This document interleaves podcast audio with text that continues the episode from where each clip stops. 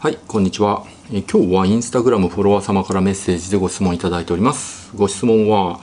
最低賃金が1002円に引き上がったってニュースでやっていましたが、全然足りないです。最低でも1500円に上げるべきだと思います。政府は一体何を考えてるんですか？っていうご質問なんですけれど、まあ、テレビのニュースとかでもやってるんですけど、まあ、今年度の最低賃金、まあ、時給ですよね。まあ、これが中央最低賃金審議会、これ厚生労働省の諮問機関なんですけどそこの小委員会が、最低賃金引き上げ額を決めたわけですね今年度の。それが全国平均で41円上がったんですね。で全国平均で初めてこれで1000円台になったわけです。まあ、961円だったのが1002円になったんですね。で昨年度は31円の引き上げだったのが今年度は41円上げましたよとで4.3%の引き上げで、まあ、これ過去最高なんですよねこの額は。で、まあ、これってその労働者側と使用者側がその話し合って折り合いをつけてなおかつ専門家の意見も聞いて決めるっていうその最低賃金の額なんですけれどまあこれが、まあえーと、1,002円になったと全国平均で。だけど質問者さんはこれ全然足りないですよと1,500円にすべきですよとで政府一体何考えてるんですかってことなんですけどおそらくねこの質問者さんはほぼ最低賃金、まあ、それに近い金額のお金あのお仕事をされてるんだと思いますね。まあ、例えばパートタイムで、まあ、レジ打ったりとかそういうお仕事をしているんじゃないかなって思います。で大体まあ時給1,000円ぐらいのお仕事をしてるっていうことなんだと思うんですけど、まあ、それだとまあ生活が苦しいっていうことなんでしょうねもちろん、まあ、今はいろんなね条件で物価が上昇しています。でウクライナの戦争などの影響もあって、まあ、穀物の値段も上がってるしエネルギー価格も上がってるんでまああのエネルギー価格が上がればまあ物流コストも上がるんで結果的にまあほとんどの世の中に出回ってるものの値段が上がってしまうわけなんですよね。なので、まあ、最低賃金が上がってもそれを大きく上回るだけその物価が上がってますよと卵の値段も上がってて辛いですよとなので1500円ぐらいにしてほしいと。まあ、確かにその1500円になれば生活すごく楽になると思いますね。で1500円になるってことはまあ収入が1.5倍ぐらいに上がるわけででそれで日本の経済がうまく回って収入も1.5倍だったらすごくいい生活になると思うんですけどだけどねいきなり1500円に上げるってもう極めて危険なのでこれ絶対やってはいけないことなんですよ。でその今の物価上昇ってデマンドプル型ではなくてコストプッシュ型のインフレーションなんですよね。なので原材料価格が上がってそれによってですねその企業の経費も当然上がるわけですよね。ガソリンの値段も上がるしあの穀物の値段とかいろんな卵の値段もいろんなものの値段が上がるので経費が上がって経営が苦しくなってるわけですよ。なのでやむを得ずこのままの料金ではさすがに厳しいので値上げをさせてもらってるっていう状態でそれで物価が上がってるんです。だけど、まあ、高くなったことによって売れなくなってるっていう企業もあるわけです。なので利益も下がってるとかもう赤字の額がね大きくなってるとかですねそういう企業もあるわけで、まあ、特に中小企業とか飲食店とかでもそうだしあの非常に経営が厳しい状態なんですよね。でそこで最低賃金を上げるっていうことはさらにその人件費経費がかかってしまうわけですよ。なので、まあ、最悪その倒産してしまう会社だってねあるかもわからない、まあ、あのあるでしょうと。だからその労働者側と使用者側が話し合って折り合いをつけて最低賃金上昇の額を決めるわけであって、まあ、今回その41円上がったわけでそれでもねその企業側としてはすごく厳しいんです企業と企業側としてはあのなるべくですね最低賃金上げたくないっていうのが本音なんですね自分の会社を潰したくないっていう場合は。でなおかつねその最低賃金が上がるってことは例えば961円最低賃金で働いてた人が、まあ、1200円になりますよと。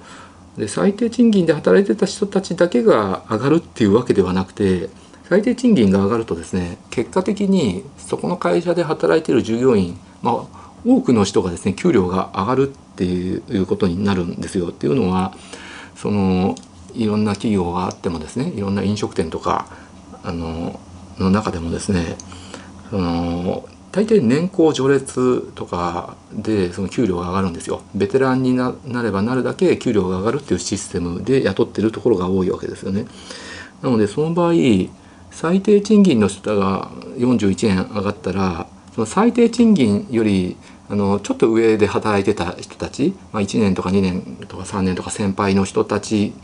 の賃金がですねその最低賃金の人よりも低くなっちゃうってことがあり得るわけですよ。そうなるとやっぱり最低賃金よりちょっと上上の料金で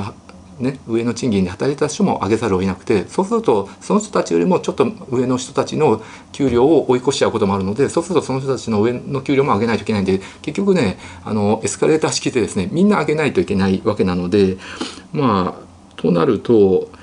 まあ、4.3%最低賃金上がると、まあ、企業によっては人件費がやっぱり4.3%あるいはそれに近い額だけ上がっちゃうっていうところがあってそれだけ経費が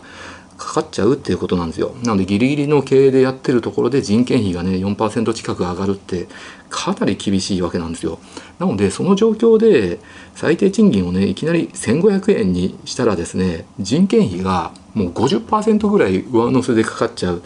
えー、っていう企業も出てくるわけなのでそうするとですねまあギリギリでやってる企業なんかはもう多くの企業が倒産してしまいますよね。となると余計に不景気になってしまうんですよ。最悪失業率がものすごい上がっちゃうっていうことがありえますよ。で失業率って日本ものすごい低いんですよ。2%ちょいとかでこれ世界的に見てもすごく優秀で日本ってその経済的に成長してないんだけど失業率が低いっていうことだけが自慢だと僕は思うんですね。外国に比べてもね全然低いわけで2%ちょいって、まあ、実際にはね失業率ほぼゼロと同じことなんですよ。まあ、働きたいっていう意思があるのに働けない人が2%ちょいっていうことなんだけれど世の中にはですねその働きたいって思ってても本当にそのいろんな企業に勤めても役に立たなくて解雇されちゃうっていう人たちっているんですね。解雇されてまた次の会社で働いて頑張ろうとしてもあのどうしても役に立たなくて解雇されちゃってっていう適用できない人がどこの国でも何パーセントかいるわけなので、まあ大まあ、日本がそれが2%とか3%ぐらいだとすると、まあ、ほぼあの100%って言っても言っちゃいけないかもわかんないんですけど働ける人で働く意思のある人はほぼ全員就職できてるっていう状況でこれ世界的に見てもね優秀でやっぱり韓国とか中国見てもの高学歴でねいい大学出ていい就職先を見つけようとしても働けないと。あの高高学歴ニートっていう人たちがですねかなりの比率でいるわけで高学歴でやっと就職できたとで就職できたのがあの近所のコンビニですとかねそれでもよかったじゃないか就職できてって褒められるぐらいなんですよ外国を見ると。だけど日本は働く意思のある人はですねほぼ全員就職できてるわけなのでこれだけはね本当に世界的に見ても誇れる数字だと思うんですよね。なので最悪たくさんの企業が倒産してね本当のもっとひどい不景気になって失業者が出てしまうっていう恐ろしいことになるかもわからないしあとはでも急激に機械化が進むデジタル化が進むっていうことも考えられますよね。まあ、これはある意味いいことかもわかんないんですけど、まあ、人件費のコストよりも、まあ、機械化デジタル化の導入コストそれからのランニングコスト、まあ、これを天秤にかけて、まあ、機械化した方が将来的にも安いですよって判断したらですねやっぱり機械化の方に踏み込むわけですよ。まだ日本でデジタル化機械化できてないところってものすごいあるわけですよね。コンビニでもスーパーのレジでも飲食店とかでもあのタッチパネルにするとか配膳ロボットにするとかですね機械化で人件費あの減らすことができるところっていっぱいあるので、まあ、人件費が上がりすぎると機械化が進むっていうこともありますけれどあとまあ日本で結構紙いまだに紙でですねいろんな作業をするっていうところがあってまあ無駄な作業があるからこそ雇用が守られてるっていう部分もあるわけですよね。だからそういうのが一気に機械化進むとまあその企業にとってはプラスになることはあると思います。将来的に見ても。ただ最悪その失業者がたくさん出てしまうっていう可能性もあるのとあとまあ機械化が急激に進むとですねそれに対応できない人たちって結構日本って多いんですよね。あのまあ、高齢者の方でスマホを持ってないとかスマホ持っててもあの使いこなせないとかあるいはね50代とか60代の方でもそのデジタル化に対応できない人っているんですよねアナログ人間の人って、まあ、そういう人たちが困るんですけどでも強引に機械化デジタル化進めてしまえばそういう人たちでも対応せざるを得ない状況になるんでそれはプラスになるっていうのもあるとは思いますけどね。うん、なのでまあそのあの最低賃金をですね急激に上げる、まあ、1500円に上げる、まあ、こういうことをね打ち出せばですねなんか一見それをやった政府はねわすごいことをやってくれたさすが何々政権ってねあの賛美されるかもわかんないんだけれどまあこれはねまあ普通に考えてねあの絶対にやってはいけないです。急激に最低賃金を上げるっていうのは絶対にやってはいけなくてあの逆にその人を雇う企業側としてはですね人件費コストが上がりすぎてもうなだったら何とかしてその人員を削減してギリギリの状況でやっていこうってなってたくさんの人たちがねクビになってしまって失業者が溢れるっていう結果になるので、まあ、急激に最低賃金上げるっていうのはですねすごく気持ちはわかるんですけれど絶対にこれはやってはいけないことなんですね。はい、特に今のようなコストプッシュ型のインフレーションでその最低賃金をね爆上げするは絶対やってはいけない非常に危険ですね。じゃあどうしたら景気が良くなって、えー、賃金がですね上がるかっていう話なんですけどまあそれはですねデマンドプル型のあのインフレーションに持っていけばいいわけなんですけれどまあ、今ですねどうしてもですね日本人全体がそのデフレマインドがあるんですよね。その値段物の値段は安くなくてはいけないと。あのである企業で値上げするとそれをねすごく叩く人たちって一定数いるわけであって、まあ、そのデフレマインドから脱却して値上げを許容するっていうことができるとそれだけであの最低賃金は結果的にね上がっていくと思いますね。まあ、例えばそのものすごい美味しいラーメン屋さんがあってでもう行列もできますよとでもう食べることもできないぐらいあの人気がありすぎてねあの食べれない行列でももう打ち切られちゃうとかそういうラーメン屋さんってあるんですけど、まあ、そういうラーメン屋さんってねものすごく美味しくてその原価コストもかかってるんだけれどの値段が安いっていうところがあるんですよ。まあ、例えばめちゃくちゃね美味しいラーメン屋さんが800円で提供してると、まあ、だから行列ができるんですけどでもそういうお店ってそのそのラーメンの値段をね800円から1500円とか2000円に上げても多分たくさんのお客さん来てくれてその儲かると思うんですよ。利益が上がると思うんですよね。だから値上げしようと思えば全然できるしそれで商売回るんだけどなんとなくその値上げを許さない空気って日本にあってまあ、今まで800円で食べれたラーメン庶民の味方だったのにそれが急激に1500円で値上げなんてけしからんって私たちお金そんなに払えませんっていう人出てくると思うんだけどでも1500円でもいいからその高いラーメン食べたいっていう人たちは必ず一定数いてその人たちでその経営を回していけばですね売り上げも上がってで利益も上がってで結果的にそのお店で働いてる従業員さんの給料も上げてあげることができるわけですよ。だから値上げしようと思えばできるんだけど周りのその非難の声が怖くてややできないっていうところすごく多いと思うんですよね。もちろん安い料金で美味しいラーメンを提供するとかね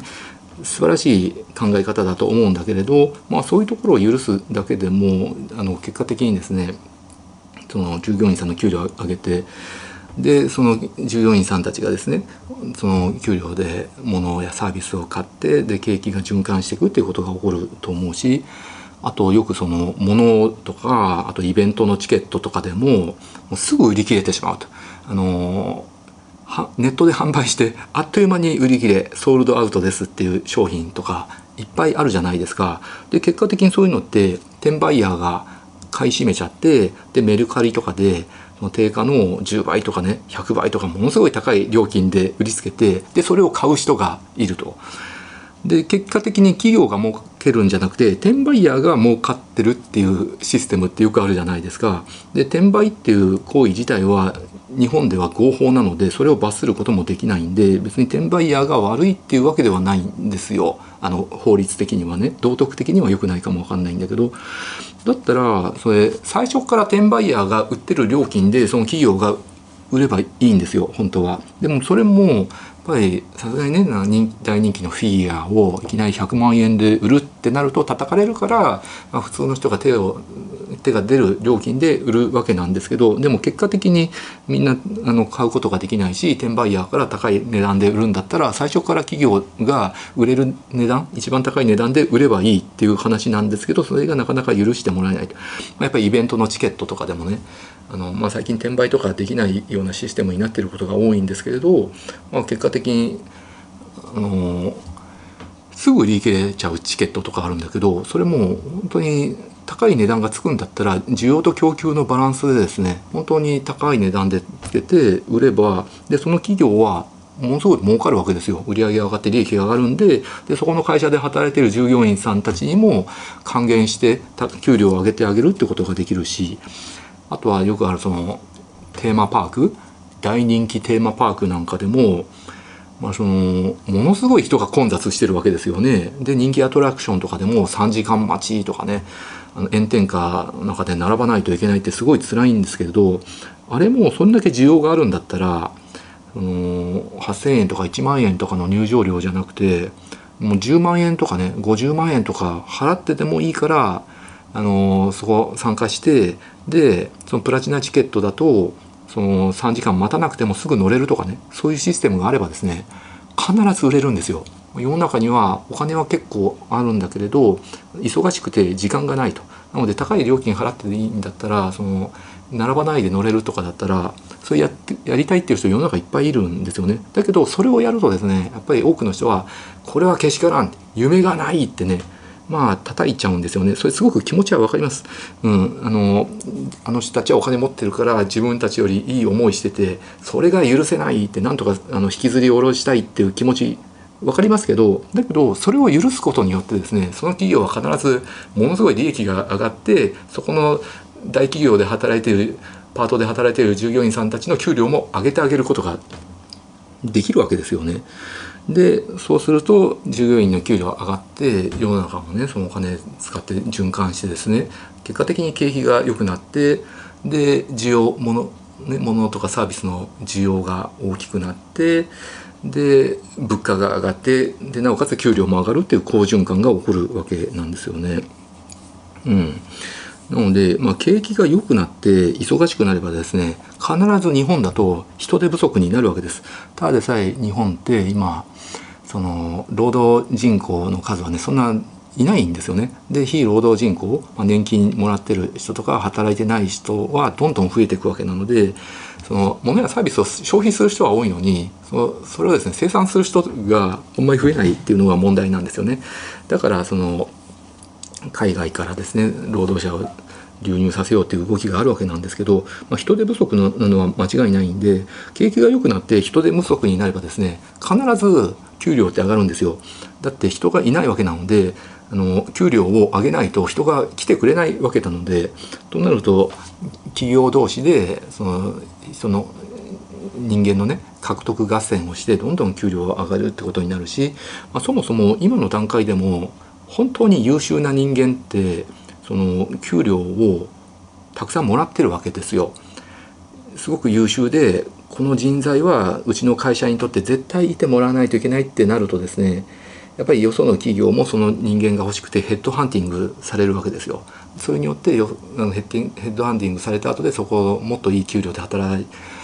てるっていうこともあるしあるいはヘッドハンティングされてますこの給料提示してますって自分の会社にねあの提示すればですねヘッドハンティングされないようにね取られないようにその金額よりも高い給料でまた雇い続けようっていうことが起こるので、まあ、今の世の中でも頑張ればですねあの給料を上げてもらうっていうことは可能ではあるわけですね。まあもともとその大企業なんかがねお金を貯め込むのは良くないってよくマスコミで言ってるのはその内部留保を貯め込んで従業員に還元しないの良くないって言われてますけど、まあ、内部留保って言葉の使い方自体が本当は間違ってるんでその表現良くないんですけど、まあ、利益の剰余金を貯め込んでるのが良くないって、まあ、コロナ前から言われてたんですけど、まあ、結果的に、まあ、コロナであの売り上げがですねもうかなり落ち込んでた企業でもそのキャッシュを溜め込んでいた企業は生き残っていて溜め込んでなかったところが倒産してたので、まあ、結局溜め込むのは正義だっていうことがですね明らかにされてしまったわけですよね。何かコロナとかリーマンショックとかバブル崩壊とか危機的状況があるとですねやっぱりお金を貯め込んでた企業の方が生き残るっていうのがあるわけですよね。うん、なんだけれどそれでもですねやっぱり景気がうまく循環していけばですねで人手不足の状況がになればですね必ず従業員の給料が上がるので、まあ、無理してですねこのあの原材料費が上がっていてあのインフレになってる物価が上がってる状況で無理して最低賃金をですね高額にしてもらうしてしまう方がはるかに危険なっていうわけでございます。あとはね僕昔から思ってるんだけど、まあ、テレビとか見ててもね情報番組ニュースとか見ててもなんかね本当に暗いニュースばっかり流すんですよね。まあまあ、気分が落ち込むようなニュース、まあ、物価が上がって生活が大変ですとか企業が倒産してますとか失業してますとかあの少子高齢化が進んでて日本の未来暗いですとか増税してまた大変になりますとか国の借金がどんどん膨らんでいますこの借金は国民1人当たりあの1,000万円でこれを将来にわたって若い人たちが返していかないといけませんとかですね。なんかよく理屈が通ってないようなことまでですねなんか暗いニュースばっかり流すので、まあ、こんなニュースばっかり聞いてたらですねその言葉に洗脳されて、まあ、余計に気分が落ち込んで景気が悪くなるなっていうのもありますんで本当はもっとね明るいニュースを積極的に流して日本の未来明るいですっていう空気に持っていった方が気分が上がってお金使うんですけれどねこればっかりはねマスコミばっかりはコントロールできないんでどうしようもないかなって思います。はい、というのが僕の意見です。ご視聴ありがとうございました。